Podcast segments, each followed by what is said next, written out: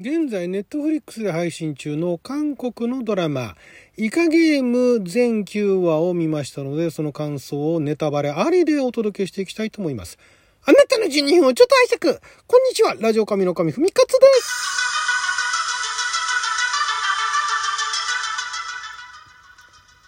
さあ、ということで、えー、一本ネタバレなしのね、感想をお届けしましたが、こっからはもうすでにイカゲーム見たよという方たちとね、えー、どうでしたかと。いうようなね、えー、感想トークをお届けしていきたいと思いますけれども、まあ、これね、あのー、えー、1本目のね、ネタバレなしの方でもお届けしましたが、デスゲームと思わせといて、デスゲームもちゃんとやるんだけども、結局その人間の、まあ、浅ましさもあれば、人の良さもあるし、で、なかなか象徴的だなと思ったのは、結局あの主人公のね男の子が男の子っていうかなんかあのあの人なんか大泉洋さんっぽくないですか？途中からなんかね大泉洋さんとかぶっちゃったんですけどね。その彼が、まあ、競馬でするじゃないですか。であ競馬でするんじゃない。競馬で当てるじゃないですか。それ456万ウォンでしょ？で結局そのなんかイカゲームもね賞金450億億ウォンとさらに高いと。すられちゃったんだけれどもまあそれがきっかけで、まあ、それがトリガーですよね。それがトリガーになってで結局その競馬で当てたんだけども自分たちが競馬の馬になるっていうねそういったあの象徴的なところがなかなかまあそういったところ全部あの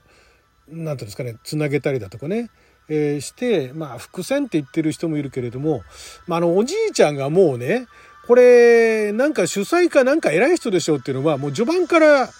なんかもう見えてるじゃないですか。最初の方から、こんなおじいちゃん、まあ、危機としてあの、だるまさん転んだのところを 走ってってるところなんかはとてもいいシーンで、あの俳優さんの、年配俳優さんのいいところが出てるなと思ったんですけども、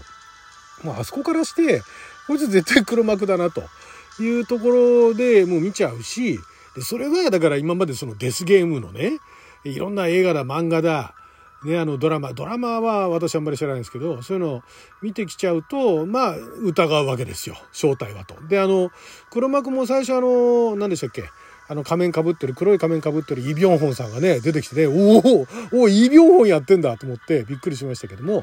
その彼が、その途中からね、あの、潜入するあの刑事のお兄ちゃんだっていうのも、まあ、あの構造からして、なんかお兄ちゃん死んでるか、なんかもうスタッフの中に紛れ込んでるかっていうところで、どっちかじゃないですか。もうドラマでもちろんくすんだったら。だから、まあ、あの黒幕がお兄ちゃんだっちゅうのも、別段驚かなかったんだけれども、だから、そういうふうにもう想像しちゃう側からすると、そこに持ってくのはもっとなんか、ね、もっと、もっと大胆にっていうか、ちょっとね、結構じわじわ、粘着的にじわじわと引っ張ったりだとかして、で特にあの序盤のねあのキャラクターのダメっぷりね主人公のダメさ加減を見せるのに そこまで見せなきゃダメなの？ってなんかもうねそこがねむしろね一番結構あの見ててあの答えるシーンでしたねあのダメ人間たちのね。あのでまあ2話とか1話とか2話でそれぞれのキャラクターの過去が見られるじゃないですか。それがもう痛々しくて。で、その過去を見るシーンでも、おじいちゃんの過去って口から語られるだけじゃないですか。でもこれ 結局なんかあるなと。結局あのメインが、あの、なんか、なんとか経営大学のあの出席で卒業した彼と、あとまあ主人公のダメ男と、あとあの脱北してきた女の子と、えー、それとあとは、えー、パキスタン人ですよね。あの、現場で、えー、全然給料払ってもらわないパキスタン。あそこら辺の話あたりがね、あ、これ結構リアルなのかなと思ってね、そこら辺はちょっと見てて、だからすごいドキドキしましたよね。そういうところが見せてくれるのはいいし、多分その後に繋がってくるから、そういうの見せるのはありなんだけども、あそこまで見せんのっていうぐらい、ちょっとドキドキでしたよね。ロストでも結構1話ごとにね、分けて人のそれぞれのキャラクターの背景を語ってたけど、結構まとめてやられたんで、で、なかなかデスゲーム始まんないし、うわーと思ってたんですが、まあまあ、あの、で、一旦デスゲームみんな過半数が、あのね、え、反対したから、一回開催するんだけど結局戻ってくるってあたりもね、そういったところもあんまり今までのデスゲームでは見られなかったようなパターンなんで、そういったところも面白かったですよね。私はそこが、あ、そうなんだ、一回返しちゃうんだ。でも戻ってくんでしょ？まだ2話だもんね？みたいな。2話か3話ぐらいですよね。で、戻ってくるって。だから、先が読めんだけれども、あの、ちゃんとそこをやってくれるから、なんでしょう、あの、嫌な感じ、嫌な感じっていうか、あの、浅い感じがしなかったんですよね。やっぱりね、じゃなくて、まあ、やっぱりねでもいいんだけれども、でそこをさらにどう深掘りしていくのか、どう見せていくのかっていうところに、個人的には興味が移ってったんで、だから、面白かったですね。で、あの、デスゲーム、今までのデスゲームって、これがルールだからだとか、こういう世界だからみたいなところで、あんまり細かい説明だとかツッコミを入れないっていうのがお約束だったのに、結構このあの、イカゲームの場合は、序盤のあたりは参加者が、ブーブー文句言うわ、細かいところ突っ込んでいくわ、で、そこがね、面白かったですね。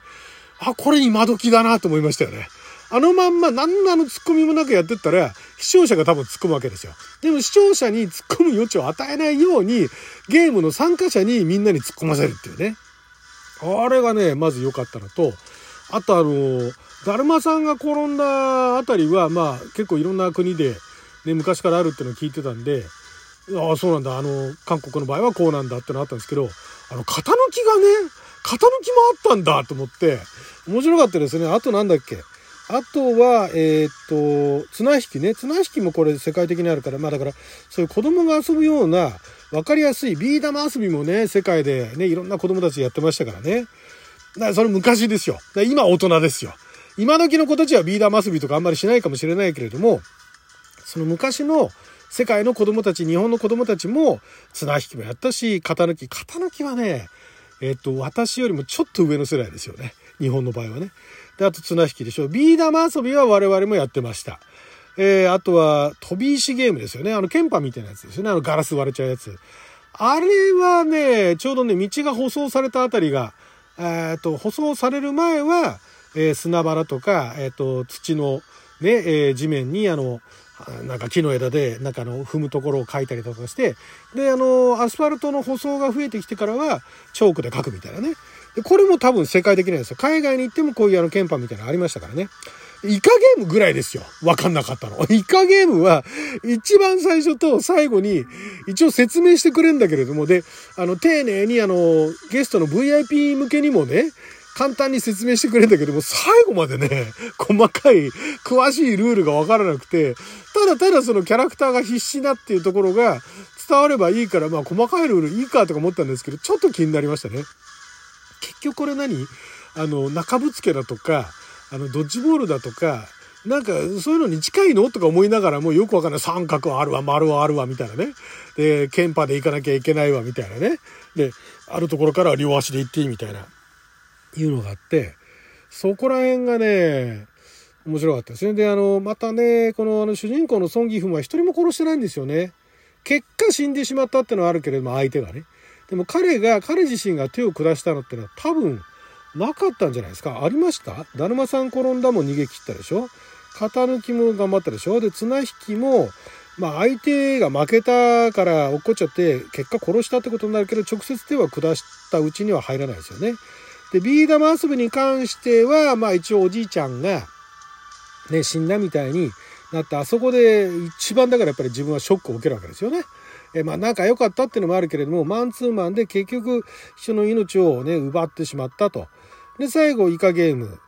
をやって、だから結局このあの、孫義憤自体はほとんど手を下してない。で、手を下さず、まあそれが優柔不断として見てもいいし、やっぱり命は大事っていう風なところもあって、いろいろな思惑だとか、いろいろ本当ダメな人間なんだけれども、そこのところはすごい大事にしてるところを、周りの人たちがどんどんどんどんその、自分で死んでったりだとか、で、そのまあ死に方もね、その、一回そのゲームが、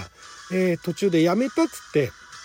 戻ってった人たちが、例えばだからあの、なんだっけあの、えー、エリート、エリートの社長、社長って言われてた人も、なんか練炭自殺しようとしてたじゃないですか。で結果、あれと同じような形になるわけじゃないですか。ね、だからあれと、だからあの脱北した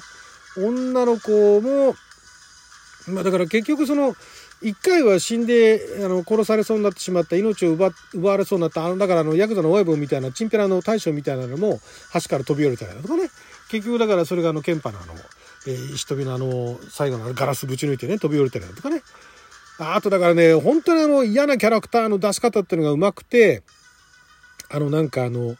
おばさんおばさん言われてた、あの、美女って書いて、なんだっけ、なんて読むだっけ？なんかあの、あの、あの女優さんも見事でしたね。あの後、あの、私、あの、別の、えー、裏話だとか、なんかあの、彼らが、普通にあの、ゲストとして呼ばれて、ドラマの解説だとか、裏話だとかしてるような動画見て、本当なんかみんないい人たちだなと思ってね。なかなかあのドラマでは嫌なキャラクターっていうのをうまく演じてて、ちょっとオーバーだなと思ったんだけども、まあでもそれぐらいやった方が、わかりやすいですからね。うわ、こいつ嫌なやつだなっていうのを徹底的に視聴者に刷り込ませるっていうところでは、みんな見事だったかなと思いますよね。で、主人公はいい人なんだけどダメ人間だよな、みたいなね。だから誰にも感情移入ができないと思わせといて、でも自分にもこういうところはあるよねっていうところも持っていきながら、子供の遊びを使って、で、あの、生き残りをかけたサバイバルゲームですよね。デスゲームはデスゲームだけど、まあサバイバルゲームですよね。になっていくっていうところが、結果、世界的に分かりやすくて面白くてこの先どうなっていくんだろうってことになったんじゃないのかなって気がするんですよね。で終わり方もちょっと終わりもね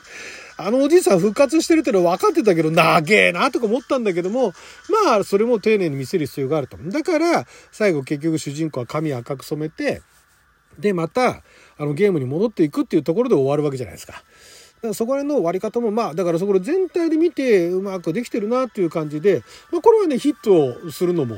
でヒットしてもおかしくないなと思いましたんでね、まあ、あの韓国ドラマっていうものをちゃんと見たのが本当にほぼ初めてに近いところではありましたけれども、まあ面白かったかなと。デスゲームものって私あんまりに好きじゃなかったんですけど、このイカゲームみたいのだったら、これはまあいいか、ちょっとあの中だるみだとかちょっと長かったりするところもあったけれども、結果楽しく見ることができたなというような感じでした。はい、ということで10分間の記者のお時間いただきありがとうございました。それじゃあまた。